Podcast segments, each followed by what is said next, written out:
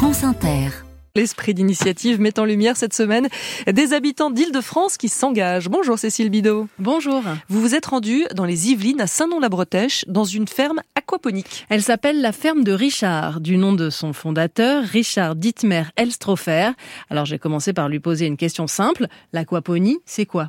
Initialement, l'aquaponie, ça vient de la contraction de aquaculture, l'élevage de poissons, et hydroponie, la culture de plantes dans l'eau. Sous la serre de 1000 mètres carrés, il y a donc des bassins avec des esturgeons et des truites arc-en-ciel. Leurs déjections sont transformées par des bactéries et deviennent de l'engrais.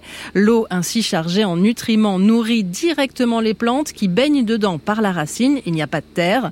À leur tour, les plantes filtrent l'eau qui repart dans les bassins des poissons et ainsi de suite. Ce qui a fait que je me suis lancé, c'est euh, le fait de, de consommer 90% euh, d'eau de moins que de l'agriculture conventionnelle en, pleine terre ou la pisciculture conventionnelle, parce que tout le système hydraulique est euh, fermé. Et donc en fait, toute l'eau qu'on utilise dans le système reste là, disponible pour la croissance des poissons et des plantes. Et tout ça euh, sans engrais ni pesticides chimiques.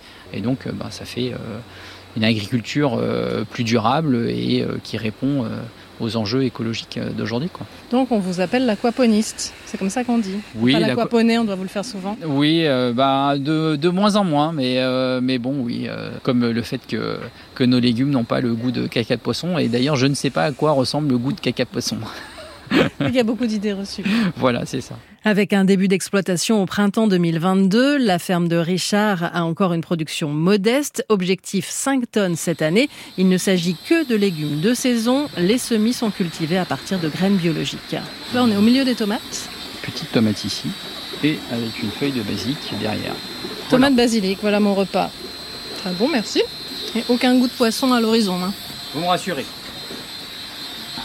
Les poissons, justement, ils sont aussi commercialisés pour être consommés. Tout est vendu en local, en vente directe ou livraison. Spécialiste de l'aquaponie, Stanislas Daboville travaille pour la ferme de Richard depuis le début. Pour lui, c'est une pratique à développer. L'agriculture hors sol en général, donc déjà, je trouve qu'on ça permet en fait d'exploiter des endroits alors qui peuvent être à la fois soit pollués, soit non exploités parce que c'est des structures parfois assez légères. Donc, euh, par exemple, sur un toit, c'est tout à fait possible.